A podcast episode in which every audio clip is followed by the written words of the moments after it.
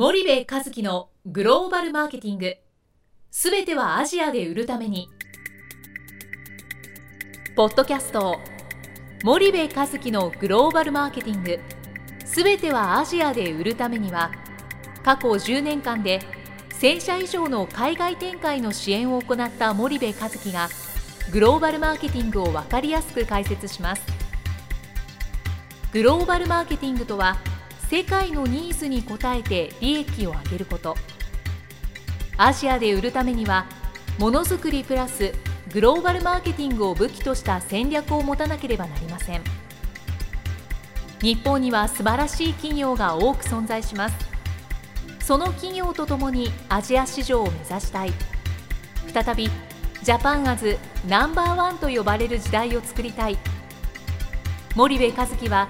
そんな思いを持ちながらこの番組を皆様にお届けいたします。こんにちはナビゲーターの東忠直です。こんにちは森部和樹です。じゃあ森部さんあの引き続き徳重社長をお迎えしてるんですけども、はい。今日はどういうお話を？えーっと徳島さん今日はあの少し会社の話に戻ってですね、あのお話を進めてえーいければなと思っておりまして、まあ前回前々回とその。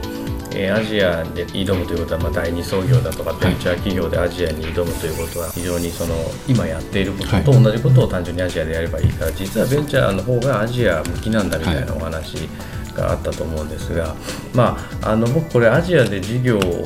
を成していく、まあ、業を起こしていくっていうことに非常にあの近しいなと思ってるのがそのテラモーターズさんの、えっと、株主の構成なんですけど、まあそうそうたる株主さんがいらっしゃってこの人たちからこう出資を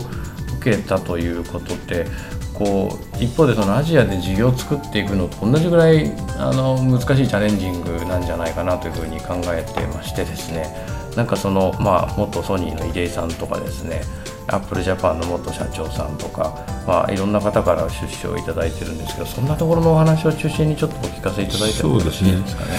ね？まずアジアの市場開拓の、まあ、共通点かもしれないなと思う点で言いますとね、まあ、キーワードで言うと例えばダメ元でやってみるとか、やってみろとか、とにかく動いてみたら、いろんな人につながってみるよとかですね、でそれって僕はアジアとかの市場開拓する時も非常に大きなキーワードだと思うんですね。でもう一つは、まあ、これは社内によく言ってることですけどね、あの天井を設けるんだと。つまり自分で勝手になんかここまでだとかこう辺じゃないのみたいな、とにかく天井を設けるんだみたいなことをよく言ってるんですけど、まあ、その辺のあの全部リンクしたことかなと思ってましてで経緯で言いますともともとですね今だから10人ぐらいですかね有力な方々、早稲田の MBA の増田先生とか、はいはい。トヨタカローラの久保久保社長とか、はい。まあ、あとは、ね、コンパックの村井さんにしてもあとはあれですねベネッセの会長とかですね、はいはいはい。で僕もともとテラモーターズを始める前にはい。知ってたというか、人ってコンパックの村井さんだけなんですよ。お村井さんはあのもう10年来の付き合いで、はい。シリコンバレーのどっかにお付き合いさせていただいている方なので、まあ、お前が何かやる時は応援するよというのはずっと言われてたんです。で後の方は全然知らなかったんです。でどういうふうにこんなになったかっていうと一つはですねあの例えばグーグルの代表辻野さんなんですけどね。あので僕は若いやつによく言ってるんですあの例えば本読んで、あのこれはという人がいたらどんどんアタックしろと、今例えば Facebook とかね、Twitter とかあるじゃないですか、でそれにもどんどんチャレンジしろというふうに言ってまして、でうちの若いのが辻野さんになんか連絡取ってそれで会いたいですって来てそしたら辻野さんがですねうちのホームページ見ていただいてね、今も確かあると思うんだけどでも僕がなんでこの会社をやってるかみたいなこう動画があったんですよ。でそれを辻野さん見ていただいて、あぜひ会いたいということで、あの進行が始まりましてね、っていう流れなんですよ。でたまたまというか、それでまあ感じていた。だからそういう意味では何を目指してますかというビジョンも大事ですね、今のキーワードで。何を考えてやってますかと。でその流れで入江さんにつながったりとかして、で実は僕出資を受ける時に普通出資を受ける時って何をするかっていうと、ベンチャーキャピタルとかだったらあの細かい事業計画を見せて、このお金はこういうこういうのを使ってこうするんですと。で3年後に売上これで利益こうなんです。で上場こうしますみたいなそういうのがメインな柱なんですね、当たり前ですけども。でも僕はこの個人株主の方々にその細かい事業計画は誰しも言ったことないんですよ。あのただ失礼なんで後でメールで送りましたけどね、あの資料で送りましたけど会った時は何をもってこの会社をやってますか何を目指してますかしか言ってないんです。よ。で皆さんどこに共感していただいてるかっていうとやっぱりもうですねよく日本だったらねソニーが復活するだとかどうやったら復活するかって話が多いんですけど、まあ、ソニーは言ってみたらもうおじいちゃんなので、まあ、ソニーはもうおじいちゃんだからおじいちゃんにねもうこれからもう一回やれっていうのはなかなか厳しい話で、あのソニーはもう役割を終えたんだろうと、あのつまりソニーとしての。ただもう一回ねやっぱりソニーみたいな会社を出してほしいと、日本からみたいな思いがすごくあって。でそれが僕が言ってた日本初メガベンチャーのソースっていう、まあ、企業理念に、まあ、近いところがありましてね、まあこんな面白い若いやつがいいんだったら、まあそれはちょっと応援してやろうかみたいな、まあ、そういう流れなんですよ。だからで僕はだからすごくビジョンは大事だなと思ってるしそそれもですね単になんか社会をこう良くするとか貢献するとかなんか誰もが言ってるような話じゃダメだし、本当にそう思ってないとダメなんですよそれは。だから単にこう形式的に言ってるだけじゃ響かない伝わらないので、本気でそう思ってることをぶちまけて言ってだから会う人会わない人は当然あると思うんですけどね、っていうのが大きなポイントです。ね。でもう一つねポイントとしてはあの今の天井を設けるなっていう意味ではですねあの僕何を考えたかというとこういう方々ですから例えば日本でプレゼンする時もアジアでプレゼンする時もまあ聴衆に響くわけですよ。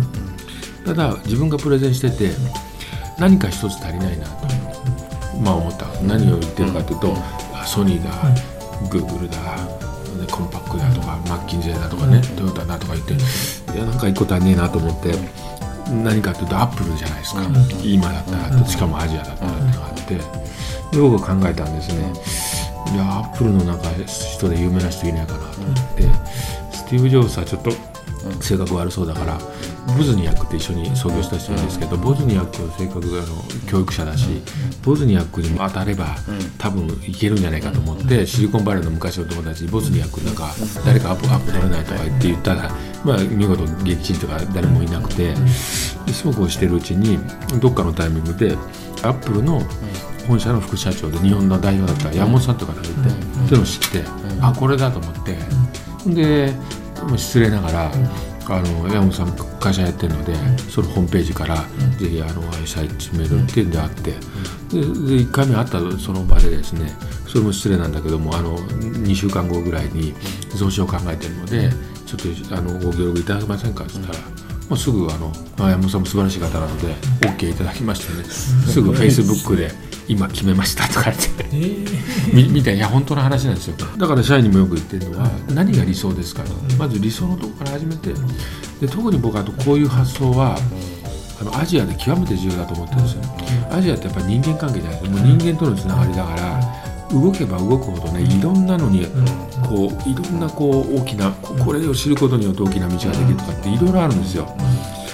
だからどんどん動けとかねどんどんやってみるとかだから日本のメンタリティとあの逆の発想でいかないといけないと思いますよね。そうですね。あのちょうど、えっと、徳重さんの世界でかつね書かれてる常識ではなく理想から考えようと。まさにそういうことですよね。そうですね。でそういうのを今日本は本当忘れてると思うんですよね。そうですね。あの頭が良くなってる分こうこうしたらこうでそういうのがいるんですよ。ロジックもいるけれどもでシリコンバレーのやつらが何がすごいかっていうとあいつら頭がいいくせにもう考えてるレベル半端ないので、それ無理でしょみたいなことを平気で言ってるのにね。そこが違うんですよ。そうですね。うん。いや確かにこの常識でなく理想から考えようというのは、まあ、まさにそうで結局そんなこんなそうそうたる人たちからお金を投資をしてもらうって想像しちゃった瞬間に無理だろうなって思うわけじゃないですか、はい。常識だったら。けど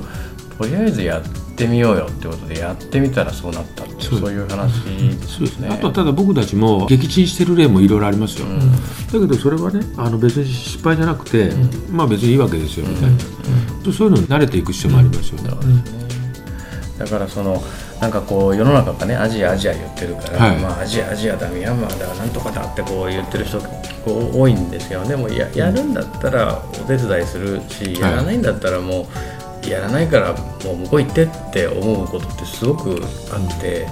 そのうちゃうちゃムチムチやってても多分3年後も今の現状のところにしかいなくてもしくは日本の国内市場がこれだけ停滞してたら今よりももっと下にいるかもしれない、はい、でその中でとにかくやってみるっていうこう思いやっぱすごい重要だなっていやもうアジアではですね、極めて重要ですね。あの、僕もいろんなところで言われるんですけど、まあ、マレーシア行った時もそうだし、あのミャンマーだけ僕行ったことないんですよ。ミャンマー行ったことないですけどミャンマーの友達が言ってましたけど2年前からあのコンサルしててですね。で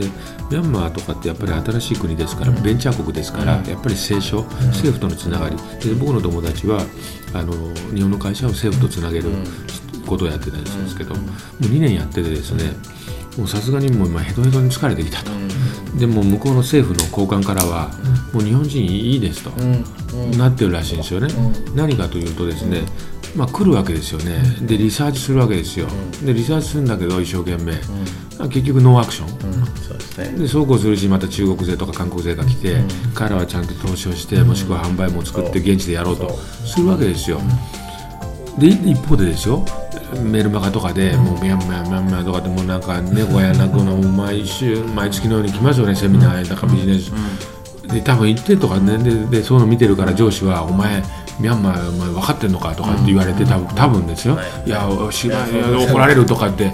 いや、そう怒られるじゃねえだろうって話ですよね。本気でそ,、そこでやる気があるのかっていう。本当そうですよね。いや、そこすごい大事なんですよ。のアジアのその日本のプレゼンスね日本であるだけで信用と、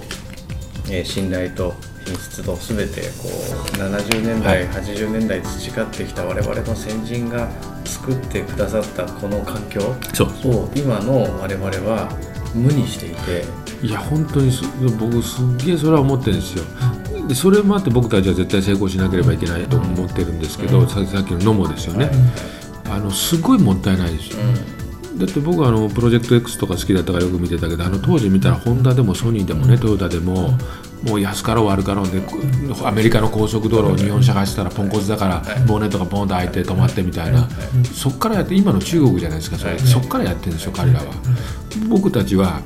もう行ったらここさっきの300から始まるわけですよ。そんなのになんでやらないの？みたいな本当その通りですよねで当時の日本企業が作ってくれた土壌をなんか無にしててさっきのその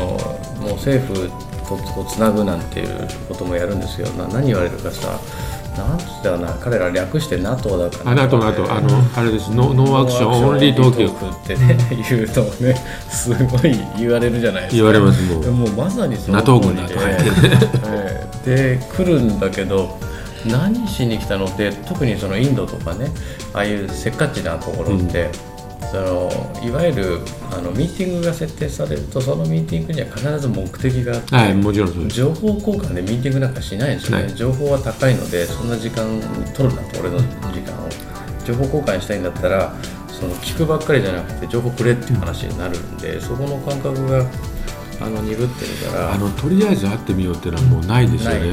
僕らもインド行ってももういきなり最初からですよ、役員が出てきていきなり合弁しましょうって組みますから。で僕は EV これから伸びると思ったりとか EV で日本でトップやってるのって言ったらもうそれだけで OK なんですよ向こう的には、だから最近僕もちょっとですねいろいろちょっと研究研究室か学んでいってあのあここ行ったらこう来そうだなってなるところはちょっと合わないんですよね、つまりもう間違いなくそう言われるの分かってるので、つまりだからこっちも相当事前に調べた上で会うような感じですよ。だから僕らもそういうとりあえずやるみたいな突っ込みみたいなことも言うアクションも大事してるけどそういうなんて調査というか事前のこう準備というかね分析とかそれも極めて重要にしてるんでじゃないと話進んじゃうのでよっぽどこっちが調べていかないとなんか会って情報交換しましょうみたいなそういうのじゃないですよね。僕この前だからすごい嬉しかったのがインド行った時にあやっとこういう日本人来たかって言われて、あの僕僕はあのソニーの森田さんをあの尊敬してるんですけど、あのはい。あのやっと森田みたいな男が来たか日本人が来たかって言われたんですよ、日本インドで。インドで多分だから森田さん有名だったんだと思うんですけど、な何かというとですねいや僕なんかまず一人で行くでしょ。当たり前なんですけど。でそこからびっくりするんですよ向こうからしたら。あの大体あの大行列か、5人から10人とかでこうずっと来るじゃないですか。で例のごとくあの最初から本題なくて、なんかどどうですかみたいな話とか。でいや午午前中来たよとか言われてあのまた日本人かとか言われてなんかペラペラなんか指導やられてるんだけどいや大手の食品メーカーとねあの広告会社の大きいのと、でもう一個僕も知ってるコンサルの会社3社連名でね、多分複数で来て、結局なんかよくわかんない話をしたから、なんかこうこういうのがまた来てねみたいな話を、されたんですよ。それに比べてお前はないみたいな話があって。だから求めてるんですよね彼らは、うん、でも僕らみたいな動きがやっぱりできるのはやっぱり、まあ、ベンチャーの経営者だと思うしやっぱり中小中堅企業のオーナー会社であればできるしで大企業であるんだったら例えばもうスピンアウトとか、まあ、別組織作ってねもうもうとにかく任せるっていうことでやるとかねっていうとこじゃないかなと思ってるんですけどね。あのアジアで物を売るのに一番重要なことって僕は流通を作るってことだと思ってるんですよね。で流通含めてのそのマーケットメイキングとかあのマーケットクリエーションだと思っていてそうなるとその大企業であっても中小ベンチャーであっても結構スタートラインが一緒で同じですね。みんながスタート切っちゃったら、うん、ベンチャー企業の方が早いわけですよね。はい。そうすると1億2000万人の縮小している市場の中でうじうじやっていて大手絶対のシェアの中でね、えー、いつの間にか自分たちは中小のままでいいみたいなマインドに侵されちゃってるんであればやっぱ世界60億70億をターゲットにやった方が僕はそこにその可能性もチャンスもあるし、うん、あのロマンもあるなと思って。いやで面白いと思うんですけどね、うん、まあ、僕もだから僕の会社もワクワク感っていうのは重要にしてるし、まあ、シリコンバレーもそのワクワク感ってなんですけど、まあ面白いですからね率直に、まあ、いろんなことありますけども、うんまあ、よくね映画で言われる日本ではなんだっけオールウェイズ三丁目のなんとかの世界で、まあ、本当戦後そそのままみたいな感じなんで、まあもうむちゃくちゃだし、法制度も含めてっていうのはあるけども逆になんかそれをネガティブに捉えるんじゃなくてねなんかそれぐらいのアロアロワンスというか、こう寛容性を持ってねいや面白いんだみたいな楽しめばいいと思うんですよビジネスを。いや面白いと。僕は本当だからアジアのビジネスうちの若いやつどんどん経験してもらいたいんですよ、まあ、非常に面白いですよ。あのリスクもあるからいろいろそれはヘッジしなきゃいけないけどで騙されることもあるけれどもね、まあ、総合的に考えてねあの面白いと思うんですよね。可能性が大きいですからね。なるほど。分かりました。じゃあ今回もちょっとお時間が近づいてまいりましたのでこの辺で、えー、終わらせていただきたいと思います。また次回、えー、社長よろしくお願いします、はい、お願いします。ありがとうございました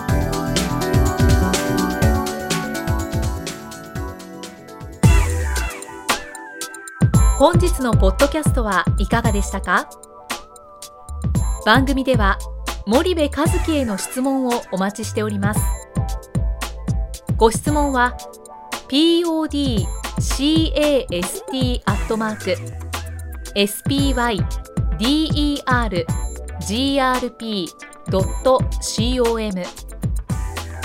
ポッドキャストアットマークスパイダー grp .com までお申し込みください。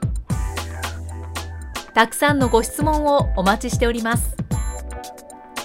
それではまた次回お目にかかりましょう。